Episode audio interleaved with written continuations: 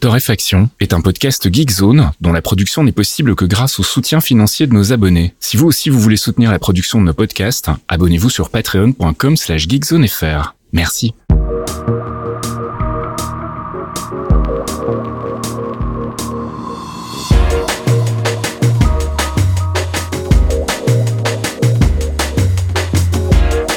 Bonjour Geekzone et bienvenue dans ce 270e épisode de Torréfaction ou 270e comme on dit chez moi. Bah oui, il faut que de temps en temps je puisse le placer quand même. Et cela dit, c'est pas si bête. Non Bah oui, parce qu'au moins, parce que 270, ça trigger tous les étrangers. 60 et 10. Parce que nous, on fait pas attention, mais pour eux, c'est bizarre. Bref, je t'ai- coupé dans ton élan, pardon. Ouais, c'est pas grave, j'ai raté mon intro cette fois-ci. Mais donc on se retrouve comme toutes les semaines le jeudi soir pour les abonnés Patreon, le vendredi matin pour les autres avec notre petit tour de l'actu. Un tour que je réalise et vous l'avez déjà entendu avec mon ami Caféine. Re-salut. Oui, bonjour. Oh bah tiens, quelle surprise, tiens, vous m'aviez pas entendu. Oui, je suis là. Bonjour. Tu voulais présenter des excuses Oui, parce que euh, mort de rire. euh, alors déjà, merci à nos Patreons, mais en fait, euh, nous, on n'a aucun pouvoir hein, sur euh, quand ils décident de faire des rebrandings, euh, changer des choses, de logo, tout ça. Et le nouveau logo est vraiment, vraiment dégueulasse. Et enfin, en tout cas, je le trouve vraiment pas très réussi. Et euh, voilà, je pardon. Désolé, quoi. On n'y peut Ouais. rien. ils, ils cumulent en ce moment. hein. Moi, le dernier truc qu'ils m'ont fait là, c'est bah, chez nous aussi en fait, hein, c'est de rajouter une preview automatique sur tout ce qui est audio et donc euh, c'est activé par défaut partout et tu ne peux pas le désactiver de manière générale. T'es obligé de le faire poste par poste. Alors quand t'as déjà une centaine de trucs, c'est un peu relou. Mmh, Et en plus, il y avait un bug parce que du coup, la preview audio, elle était downsamplée ou beat crushée, je sais pas quoi, mais donc les voix étaient dégueulasses. C'était des voix robotiques avec des espèces de, Ah ouais. de crissements euh, horribles. Et tu te dis, mais putain, les mecs qui débarquent, ils ont la preview où ils se disent, bah non, en fait, je vais pas donner ma thune. C'est ça. Donc, euh, ça a l'air vachement bien Merci ce podcast. les gars. Ouais. En qualité radio 1901. Bref, on va arrêter de râler. euh, Enfin, peut-être pas. En fait, je sais pas. On verra. Alors, on va, ouais, on va va y râler avoir un petit peu quand Ouais, il y a deux trois trucs quand même. on va commencer par le gaming et des bonnes nouvelles du côté de chez Unity. Bah oui, il y a des bonnes nouvelles puisqu'on avait dit qu'il il se passait des choses un peu bizarres euh, chez Unity, donc euh, qui fait des outils, des moteurs de jeu. Ils avaient changé toute la tarification, vous en avez parlé. Ça s'était très très mal passé avec les développeurs de jeux.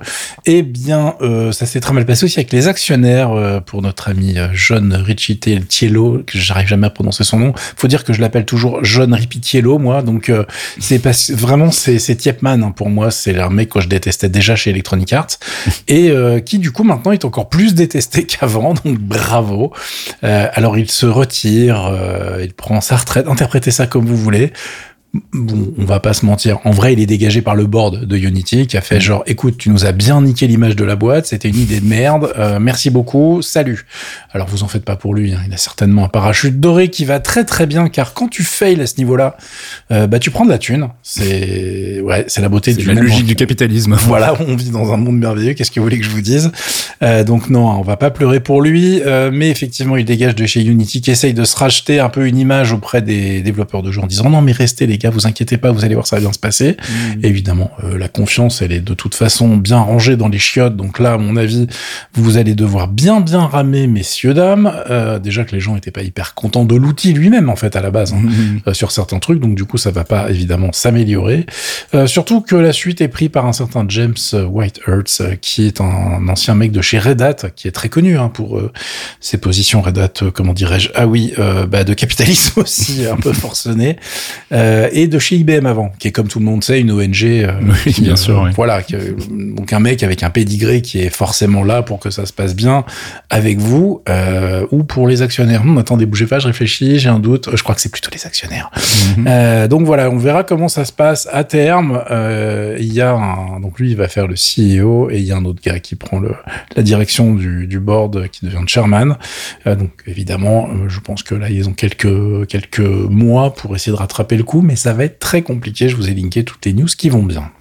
Et puis Ubisoft flingue son clone de Call of Duty. Ouais, on en avait parlé vite fait de X-Defiant, euh, X-Defiant qui était en bêta sur PC, euh, qui est vraiment ouais, un clone de Call of Duty à l'ancienne, donc qui n'avait pas déplu pendant les phases de bêta test sur PC. Les mecs se disaient bon bah voilà, c'est du FPS super rapide, comme on aimait bien avant que Call of Duty devienne un gros bordel.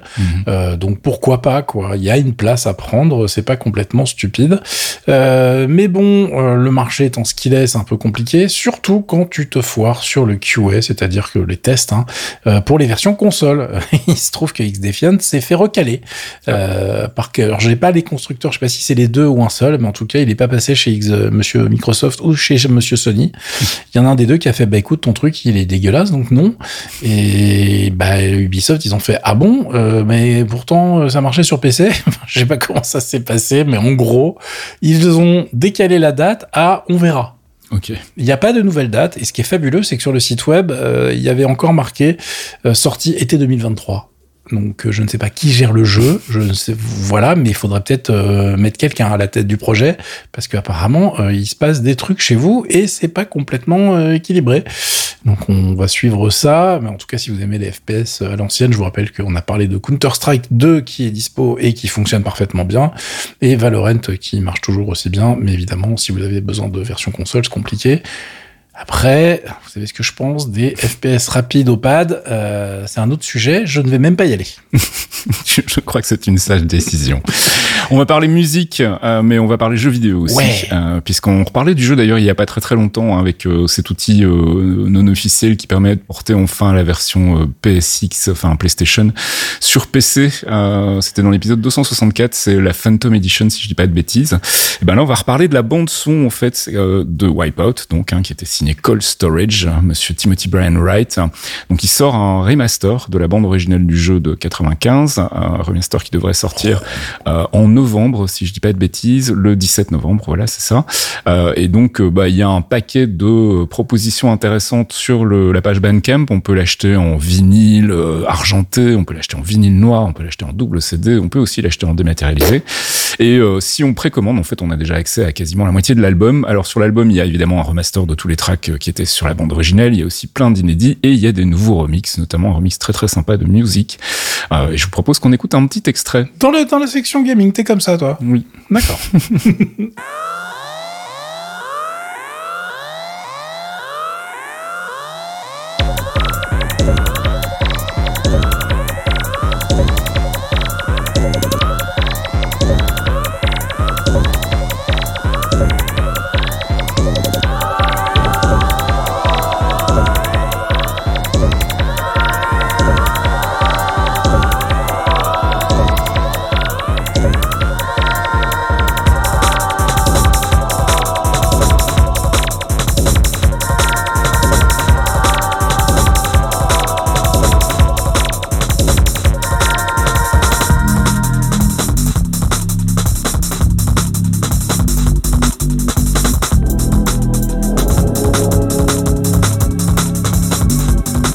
Wipeout intro donc remixé ici par Music, un remaster donc qui sort, je rappelle, le euh, 17 novembre. Et si vous voulez commander, je vous ai linké la page Bandcamp qui va bien avec toutes les propositions. Il y en a pour toutes les bourses aussi. Voilà. Et toi, tu voulais nous parler de la PlayStation 5 qui se met au régime. Ouais, elle essaye un petit peu de perdre du poids, un peu comme moi, si vous voulez, depuis des années, et avec autant de succès apparemment. Euh, Enfin, je suis non, je suis vache. Elle s'en sort mieux que moi, la pauvre. Mais bon, on a 30% de réduction de volume et 18 à 24% de poids en moins en fonction de la version. C'est pas ce qu'on appellerait une vraie slim en fait. Hein. Ouais, on n'est ouais, pas euh, sur la slim de l'époque de la PlayStation 4. Peut mieux faire. Voilà, donc si vous regardez les photos, vous allez voir que tu- on dit toujours, hein, on a l'air plus gros en vidéo. Bon bah, bah c'est pas en photo. Et ben là c'est pareil. La caméra ajoute 15 kilos. C'est ça. Et ben la pauvre, euh, elle a toujours la même ligne en fait. Donc on n'a pas vraiment l'impression qu'elle a réduit. euh, alors dans la vérité vraie, dans la vraie vie, si ça va, tout va bien. Mais ça reste quand même un gros pépère. Euh, franchement, au niveau du design, je m'attendais à quelque chose d'un peu plus révolutionnaire. C'est pas le cas. Bon, il y a une bonne nouvelle, c'est que maintenant ils ont un seul modèle qui leur permet en fait d'avoir le lecteur Blu-ray amovible. Donc ça leur permet d'avoir un seul, une seule version de base à construire et de rajouter les lecteurs en fonction des besoins. Et tu changes juste la faceplate, euh, la, la, la- la plaque en plastique sur le côté, et hop, t'as un- une version digitale ou une version avec lecteur Blu-ray. Donc en plus, quand vous vous prenez la décision d'achat, vous n'êtes pas obligé de prendre la version Blu-ray direct. Sauf qu'on sait pas encore s'ils vont vendre le Blu-ray à part. hein. Pour l'instant, on n'a pas d'infos. J'ai- Moi, je l'ai pas vu en tout cas. J'ai peut-être euh, peut-être dormi sur l'info, c'est très possible. Mais euh, en tout cas, eux, ce qu'ils ont pas oublié, c'est de marger. C'est-à-dire que les prix ne changent pas du tout. C'est-à-dire que là, ils ont optimisé la fabrication, très bien. Ils ont optimisé la production, vu qu'ils n'ont plus qu'un seul modèle à faire. Mais au niveau des tarifs, ça ne change pas. Au contraire, la version digitale est 50 balles plus chère. Écoute, Bah tiens. c'est trop bien. Moi, j'adore quand les mecs ils optimisent euh, leur thune en fait, hein, mais pas trop la vôtre. Donc, euh, on se retrouve avec euh, une version qui euh, commence à 450 dollars aux États-Unis. Elle est à 399 la digitale. Donc chez nous, comment ça va se traduire? J'ai pas regardé les prix en euros. Je suis vraiment navré. Je suis en dessous de tout. Euh, mais je pense que de toute façon, on reste sur des prix exactement identiques pour la version avec Blu-ray qui est la plus intéressante à mon sens, surtout si vous avez une bibliothèque euh, PS4 sous la main. Euh, en revanche, ils ont été grands seigneurs. On passe d'un stockage de 825 gigas que j'ai toujours trouvé super chelou. C'est quoi Mhm. ce stockage? Et euh, là, ils ont fait non mais vas-y, on va mettre un Tera complet. on n'est pas des pinces nous. Euh, bah écoutez les gars, merci beaucoup. Mais comme c'est un petit peu des pinces quand même, le stand il devient une option payante. Il était dans la boîte avant, maintenant c'est une petite option payante à 25 balles, je crois. Il n'y a, pas de petit bénéfice, mon ami. Bah. Et pour ceux qui veulent customiser euh, leur console et qui n'ont pas compris que des brands en fait euh, vendaient déjà des trucs dispo. Pour la nouvelle version, chez, à mon avis, c'est pas dispo, mais bon, bref. Ils avaient eu un procès avec Sony, ils ont gagné, ils, en avaient fait, une campagne marketing, c'était très drôle. Mais il y aura aussi des faceplates de couleur à 55 dollars quand même le bout de plastique euh, en 2024 euh, chez Sony directement. On n'a pas les couleurs, mais ça arrive en tout cas si vous vouliez ne pas avoir les côtés blancs comme un comme un béotien, comme un noob. Et tu voulais nous reparler de Goldorak. hein. Ouais, on a un trailer qui vient d'arriver parce que Goldorak c'est un peu toute mon enfance, tu vois. Donc euh, je suis obligé d'en parler. Ça me fait un peu de mal parce que Microids ils ont sorti un, un nouveau trailer pour ce jeu d'action euh, basé sur Goldorak euh, qui s'appelle le Festin des loups. Et bah, comme j'écris dans la conduite, ça se prend une astéroïde dans la gueule quand même. Hein. Bon, ceux qui ont regardé le dessin animé savent de quoi je parle. C'est vraiment pas euh, magique. Hein. C'est Ouais. pas beau. C'est y a rien. C'est tu dirais un jeu PSX. C'est compliqué, voilà. Donc on va attendre et puis bon, on y jouera quand même et on pleurera dans la nostalgie et on écoute, on ira écouter le générique japonais. C'est pas grave. ça. Mais euh, bon, pour l'instant, c'est quand même mal barré, je vous préviens. Et puis euh, mal barré aussi, enfin à éviter Oh. Lord of the Fallen.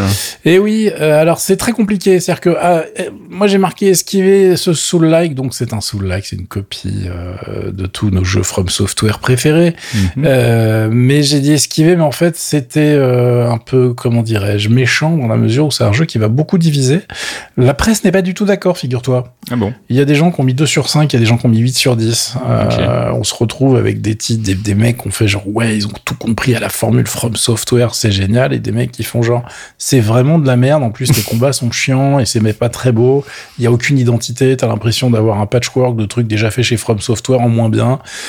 Et je suis plutôt dans ce camp-là, mais j'y ai pas joué. Donc tu vois, pour l'instant, je suis hyper honnête, je vous le dis, j'ai pas, j'ai pas touché, euh, mais de ce que j'ai vu en vidéo, j'ai plutôt tendance à dire que le camp numéro 2 a raison, parce que Mhm. en termes de design, quitte à faire un soul-like, essayez au moins d'avoir un style à vous. Mhm. Et là, c'est pas vraiment le cas. Donc, euh, c'est un soft reboot en fait hein, d'un jeu qui existait déjà. Donc là, c'est X-Work qui est au dev.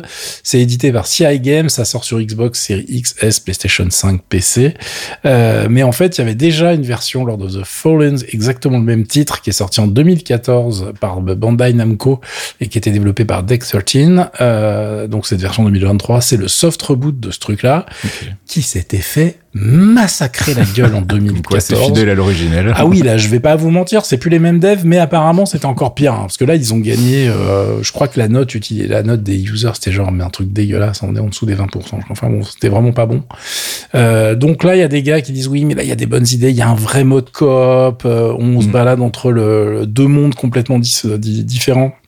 Le monde des vivants, le monde des morts, euh, ce qui va en fait changer votre environnement. Donc il y a des, des énigmes, etc., qui sont liées à ça aussi. Alors euh, j'ai envie de vous dire, euh, varier, enfin se balader entre deux mondes différents, on l'a fait plein de fois. hein. Euh, Il y a même des FPS qui l'ont fait. Donc on, on s'était régalé à l'époque avec ça. Je vais pas vous mentir, c'est pas nouveau non plus. Mhm. Est-ce que c'est intéressant? Je ne sais pas. Vu le prix que coûte le jeu actuellement et vu la gueule de nos backlogs, j'ai envie de vous dire, attendez. Hein, il sera en promo très très vite celui-là à mon avis. Ça va pas, ça va pas tarder. Je pense que vous avez même pas besoin d'attendre un an. Avec un peu de bol, il va être gratos euh, sur le GS euh, en 2024. Euh, je je m'engage, ça n'engage que moi, hein, mais c'est le genre de jeu où les mecs font genre, Ah, on a vraiment fait un faux, il nous faudrait des thunes. Bonjour Monsieur Epic, vous auriez pas un petit chèque? Euh, Quoi qu'en ce moment, aller demander des chèques à Epic, je sais pas si Oui, c'est le bon pas l'impression. non. vu ce qu'on a dit la semaine dernière. Mais bon, en tout cas, je suis vraiment pas persuadé que ça mérite votre argent durement gagné. Et on passe du côté des apps et avec une petite cure d'amaigrissement aussi chez Brave. qui perd 9% de ses effectifs. Euh, J'ai marqué dans la conduite un bon début. C'est un petit peu méchant pour les gens qui perdent leur boulot. Mais vous connaissez tout mon amour euh, de Brave euh, et de son fondateur et patron, qui est quand même un mec qui est connu pour être un raciste misogyne. Euh, c'est mal barré, plus les pratiques business très très très très très tendancieuses bien en zone grise de Brave, tu vois, autour de la blockchain, autour des ventes de pubs qui sont les leurs, mais du coup plus les pubs des sites.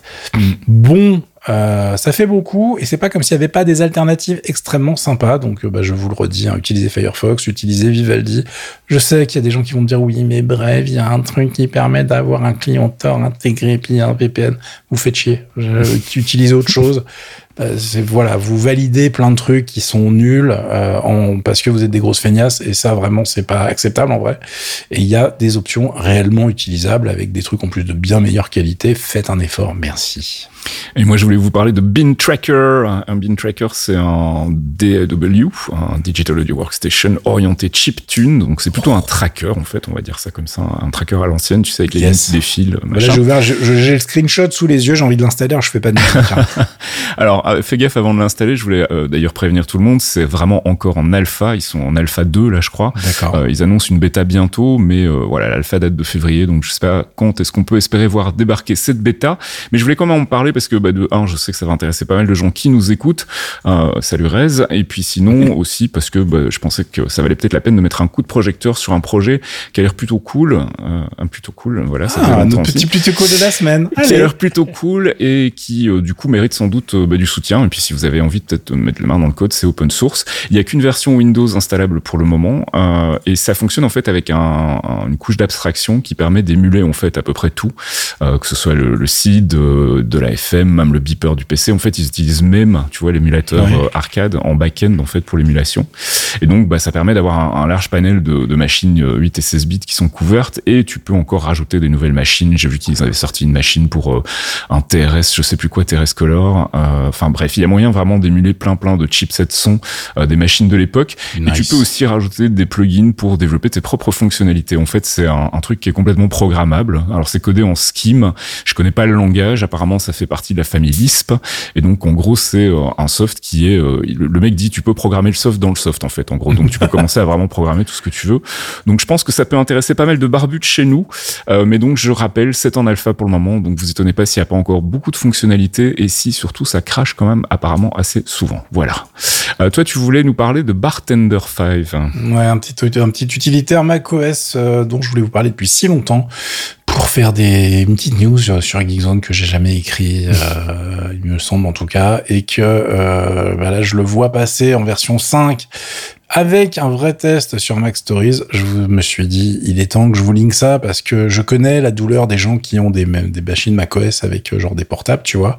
Pire, des portables 13 pouces, donc avec des écrans tout petits et une ribambelle d'icônes en haut dans l'écran en fonction des logiciels installés.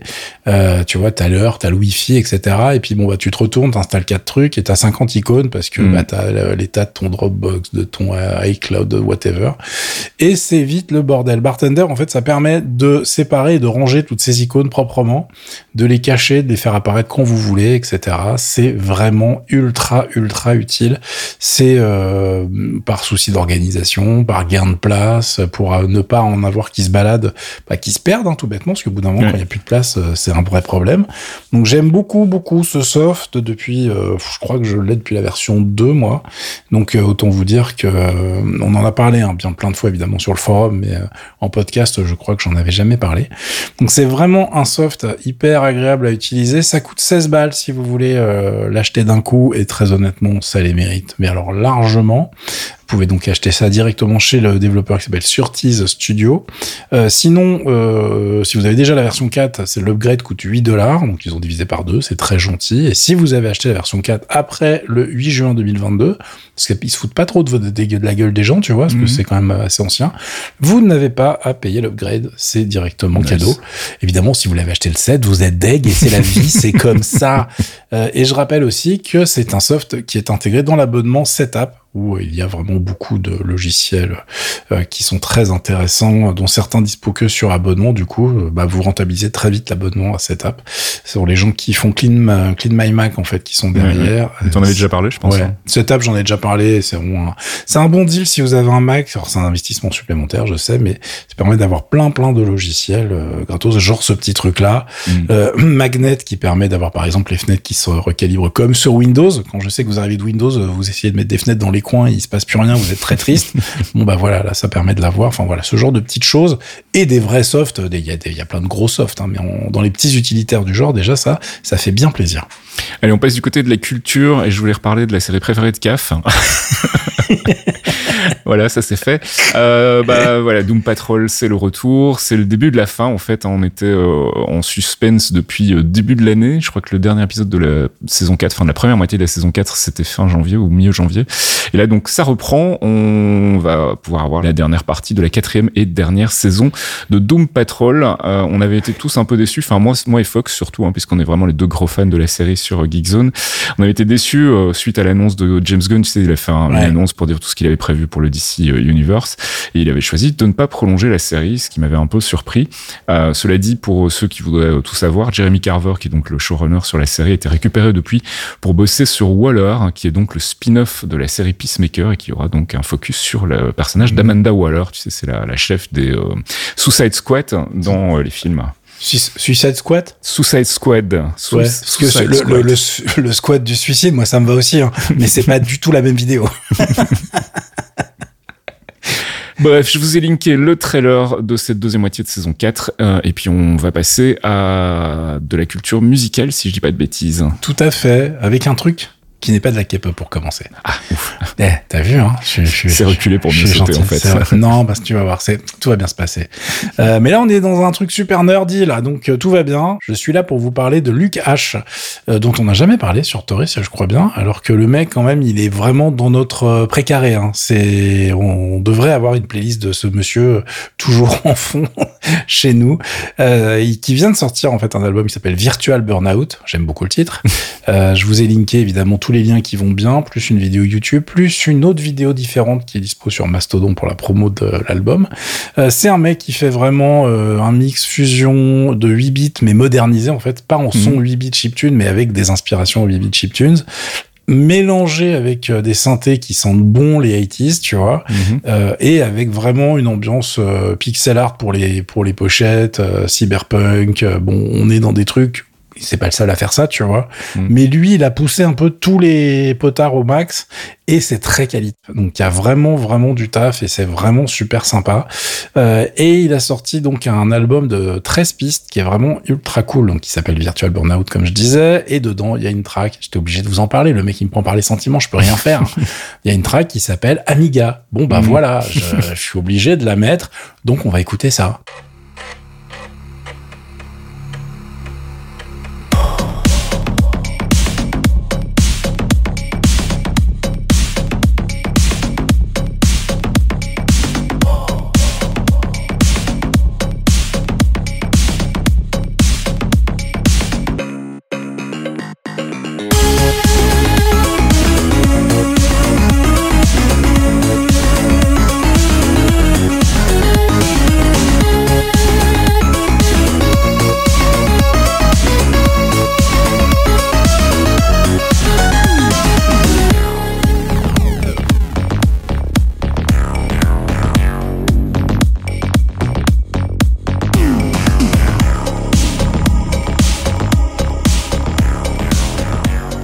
Amiga que j'ai fait commencer au début pour avoir ce magnifique son, car le mec s'est fait chier à bien titiller notre nostalgie. Il commence le son par le bruit du lecteur de disquette, le truc que mhm. vous entendez au tout début si vous êtes euh, un sale jeune. c'est le bruit du lecteur de disquette qui était euh, assez particulier sur Amiga. Pour ceux qui ne connaissent pas l'histoire, c'était dégueulasse. Enfin, c'était un problème, hein, on, va pas se mentir. Parce que pour gagner de la place, il n'y avait pas d'index sur les disquettes Amiga. Donc, fallait lire toutes les pistes quand tu mm. cherchais un truc. Et du coup, c'est, le lecteur, elle était, la lecture, elle était un peu chelou selon les jeux, etc. Il se passait des trucs dans votre lecteur de disquette. Parfois, on était un petit peu inquiet. Donc, je vous laisse découvrir tout ça. En tout cas, moi, je suis très fan. Et puis donc, on va y passer un peu de K-pop un petit peu de K-pop, mais de rap en vrai. Ah. J'ai été gentil, je suis pas parti dans de la pop acidulée. Et crois-moi, crois-moi. C'est pas l'envie qui manquait. Putain, et je me suis retenu parce que euh, ma playlist de la deuxième moitié de l'année là, euh, que j'ai donc commencé en juillet, il y a déjà plus de 4 heures de musique dedans. Et, on n'a pas attaqué le mois de novembre, les mecs. C'est n'importe quoi cette année. Et il y a beaucoup, beaucoup de trucs super quali. Mais là, j'avais envie de vous mettre du gros beat qui fait mal. Parce qu'en fait, j'adore ce que fait ce mec. Il est pas connu du tout. Et je me suis dit, bon, le, le, le gars est, est bloqué à genre 135 000 vues sur euh, YouTube. Alors qu'il y a des énormes bouses en K-pop. Hein, de très gros groupes hein, qui remplissent des stades. Que moi, je déteste particulièrement. qui sort n'importe quel étron. Ça fait 4 millions de vues en deux heures. Ça me rend dingue je me suis dit bon là on va on, va le mettre sur le devant de la piste. Alors qui sait, c'est BY qui vient de sortir un titre qui s'appelle Holy Toast. BY c'est un rappeur qui est très connu mais relativement underground finalement, même s'il a gagné le show euh, qui fait la, carrière de plein de rappeurs en Corée, on va pas se mentir, même à l'international, qui s'appelle Show Me the Money. Il a gagné en 2016 donc ça nous rajeunit pas. euh, mais le garçon, bah, il est toujours là. Il sort des, des vraiment des trucs, c'est des ovnis à chaque fois. Hein. Les, les compos sont ouf. Euh, il a fait un méga carton, enfin un méga carton à sa hauteur avec un titre euh, précédent qui était vraiment avec un clip barré. J'aime beaucoup son univers, mais il, il a des problèmes, hein, le garçon. Hein. je veux dire, quand, enfin, on a l'impression, parce qu'en vrai, on est très très loin du mec qui prend de la drogue, du gangsta rap US, etc. On est devant un chrétien pratiquant qui est marié, en couple depuis plus de 8 ans, qui a une gamine et qui a fait son service militaire dans la police des Marine Corps coréens, tu vois. Okay. Donc on n'est pas du tout, et quand tu le vois, euh, je, de tout ce que je viens de dire là, vous allez regarder la gueule du mec, vous allez faire genre what the fuck? mais attendez, euh, ça ne correspond pas trop. Et il fait drifter des Rolls-Royce dans ses clips en fait. Donc c'est, tu vois, il y a une petite dichotomie chelou. Ouais, ouais, ouais. Je trouve ça assez rigolo. Donc on va s'écouter un petit morceau de Holy Toast et puis euh, comme ça vous me direz ce que vous en pensez dans les commentaires. Merci beaucoup.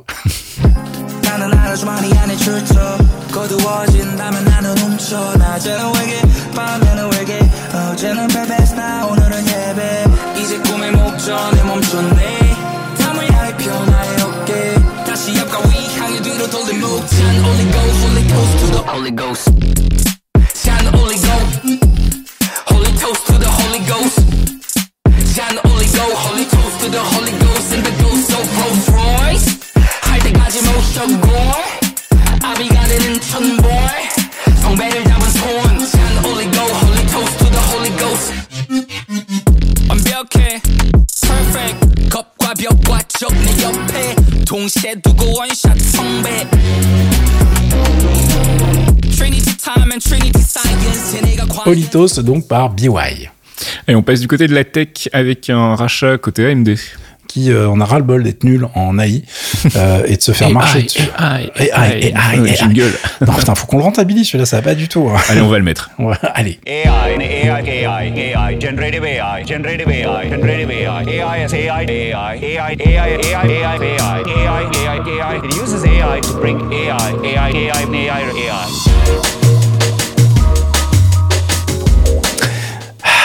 un petit peu d'AI donc hein. ça fait plaisir donc euh, là ils sont dit AMD euh, il nous faut des trucs niveau software il nous faut des trucs niveau hardware donc ils rachètent mais vraiment plein de boîtes en ce moment pour se remettre à niveau et aller concurrencer une petite PME que vous connaissez pas du tout qui s'appelle Nvidia évidemment Mhm. euh, particulièrement au niveau des euh, outils qui peuvent dont ils peuvent avoir besoin et sur les PC évidemment desktop etc mais aussi dans leur euh, gros plan machiavélique de serveurs donc le but du jeu c'est d'aller vendre du matos qui va dans les data centers. Vous l'aurez compris c'est là que l'argent est. Euh, c'est comme ça que Nvidia fait des marges à 80% et ils se sentent très bien. Et AMD ils se disent nous aussi on veut se sentir dans le cuir là ça a l'air sympa cette ambiance on va faire ça comme ça. Donc là ils ont racheté une boîte qui s'appelle Node.ai évidemment puisque les gars ont vachement d'imagination quand ils montent des nouvelles sociétés. C'est une boîte basée à Santa Clara qui a été cofondée en 2013 par un petit gars qui a mais alors un CV qui est pas dégueulasse s'appelle Anush Elangoven euh, qu'il faut pas se planter quand on prononce son nom parce que nous on, ça, ça peut vite déraper en France. Euh, et le garçon en fait c'était euh, le, le boss de la première équipe chargée des Chromebooks chez Google et euh, qui a aussi bossé chez Cisco, donc un petit CV qui va bien, on a fait deux trois trucs, ça se passe bien. Et puis l'autre cofondateur a bossé chez Kitio Hawk, j'aime beaucoup le nom de la boîte, qui est en fait une entreprise d'avions électriques qui est aujourd'hui super morte, mais qui était soutenue par Larry Page, le cofondateur de Google à la base. Mais bon, voilà, tout le monde, tous les gens qui essaient de faire des avions électriques en ce moment, ça se passe pas bien, parce que bon, vous le savez, les batteries vides, ça se passe pas bien quand on est en l'air. c'est un peu lourd, donc pour les avions, c'est pas pratique. Bon, bref, il y a plein de, de- de soucis. Euh, et cette boîte, en fait, est vraiment là pour les aider euh, sur tout le côté software. Donc, je vous ai linké deux articles qui détaillent tout ça. Si vous bossez dans le business, vous aurez l'air très malin pendant votre prochaine réunion. Et puis comme ça, je voulais aussi vous parler euh, des annonces de 2024, mais j'avais pas envie d'y passer une plombe. Donc sachez qu'il y a des trucs dans les cartons chez Samsung avec l'Exynos 2400 qui devrait sortir avec du RDNA 3, RDNA 3. C'est pas facile à prononcer, Mhm. merci AMD. Euh, donc l'année prochaine, la partie graphique devrait être très intéressante, donc, mais on n'a pas de, de, de de rien du tout. Voilà, c'est des choses qui sont en développement. Je voulais juste vous dire que ça arrive. La grosse information dans l'histoire, c'est que avec les gros, les grosses déceptions de cette année, on pensait même que Samsung allait mettre une balle dans le projet et dire bon voilà on arrête. Pas du tout en fait. hein. Ils continuent et ils essayent vraiment de s'améliorer, de faire des, des partenariats qui leur permettent d'être au top. Donc de ce côté-là, c'est plutôt une bonne nouvelle. Et puis il y a Qualcomm qui a décidé de concurrencer toute la gamme M de Apple, qui donc devrait nous sortir un truc s'appelle les Snapdragon X l'année prochaine. Le but, c'est clairement d'aller euh, fournir à ses partenaires des solutions qui soient pas ridicules en face euh, des puces Apple. Euh, Je leur souhaite un énorme bon courage parce que pour l'instant, ils se font déchirer sur absolument tous les tests. Il y a les tests d'ailleurs du nouveau Pixel de chez Google qui viennent de sortir. On espérait beaucoup de leur nouveau système on chip. Les benchmarks actuels sont pas fous. J'attends qu'il y ait plus de tests de dispo pour vous faire un petit récap la semaine prochaine, mais pour l'instant, de ce que j'ai vu, c'est euh, un excellent, voire le meilleur téléphone Android pour plein de raisons, mais il n'est pas parfait et en tout cas au niveau de la de- des perfs, c'est pas extraordinaire. Donc euh, voilà, on aura plein de choses à débroussailler dans les semaines qui viennent. Et puis on termine avec euh, l'Intel Arc A580. Ouais, encore un truc euh, facile à retenir. Bon, ça va, c'est pas les pires. on, va, on, on les respecte. C'est une nouvelle carte graphique hyper low cost de chez Intel qui est annoncée à 180 dollars aux États-Unis. qui a un petit souci dans la vie, bah, c'est qu'en fait, elle est pas vraiment performante, ce qui est normal. C'est un produit low cost, hein, mais Mhm. même pour un produit low cost, on va dire qu'elle peine à convaincre les gens. Et puis surtout, euh, elle se fait éclater par la A750, qui est sa grande sœur, euh, qu'on trouve déjà à moins de 200 balles aux États-Unis. Donc, Mhm. quand tu sors un produit à 180 dollars et que t'es concurrencé par un produit de ta propre gamme à 199, bon, il y a un petit souci, vous l'aurez compris. Euh, je sais pas comment ils vont ajuster les tarifs, mais en tout cas, ils sont pas aidés par leurs partenaires qui sont déjà en train de casser les prix. Sachez qu'en tout cas, Intel bosse toujours à mort sur leur driver, que donc le matos s'améliore, ça nous donne des options supplémentaires pour des PC un peu bas de gamme. C'est jamais mauvais à prendre, mais on attend vraiment euh, la gamme de l'année prochaine qui devrait offrir des perfs, alors un petit peu datés du coup, mais qui soient moins ridicules que ce qu'ils ont actuellement sur le marché, parce que la target c'est euh, la RTX 3070. Donc pour un tarif très intéressant no- normalement, sauf que le temps qu'ils arrivent, vu que les prix se cassent enfin un peu la gueule sur ce Mhm. genre de gamme, en tout cas euh, quand on fait un peu de recherche, hein, parce que chez les revendeurs c'est pas forcément le cas, euh, je sais pas s'ils vont s'en sortir si bien que ça. On en reparlera l'année prochaine.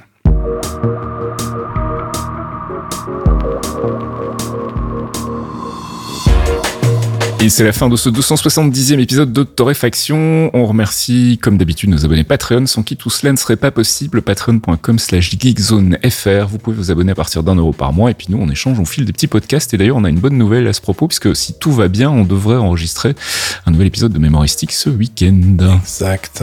On, on va se caler ça. Voilà, puis je voulais vous signaler aussi la sortie d'un nouvel épisode de l'Econocast. On fait le point sur la crise des subprimes. On vous raconte un peu tout ce qu'il faut savoir pour bien comprendre ce qui s'est passé il y a quoi Quinzaine d'années maintenant. Euh, ça a été un peu le crash de l'immobilier. Donc voilà, on fait un peu le tour avec euh, notre ami Mickaël, Vincent. Je sais pas si tu voulais rajouter un truc. Non, tout va bien. J'ai faim maintenant parce que toi tu as mangé, mais pas moi.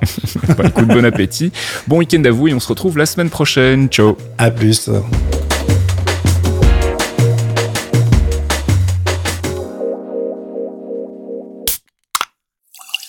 Un podcast signé Faskill. Faskill.com Mais attends, c'est quoi le PIB Euh, la fiscalité, ça fonctionne comment? La monnaie, ça représente quoi exactement? Toi, tu sais comment ça marche une banque? La dette publique, est-ce que c'est vraiment un problème? Dividende, c'est crise financière. L'inflation, tu sais comment ça marche? Les banques centrales, c'est quoi exactement? C'est la récession Est-ce que finance, Si vous aussi vous vous posez ce genre de questions, Michael Vincent vous donne rendez-vous dans l'Econocast hein, pour décrypter en moins de 30 minutes les concepts de base de l'économie et du monde de la finance. De quoi, on l'espère, vous aider à mieux en comprendre les enjeux. L'Econocast, c'est tous les mois sur geekzone.fr.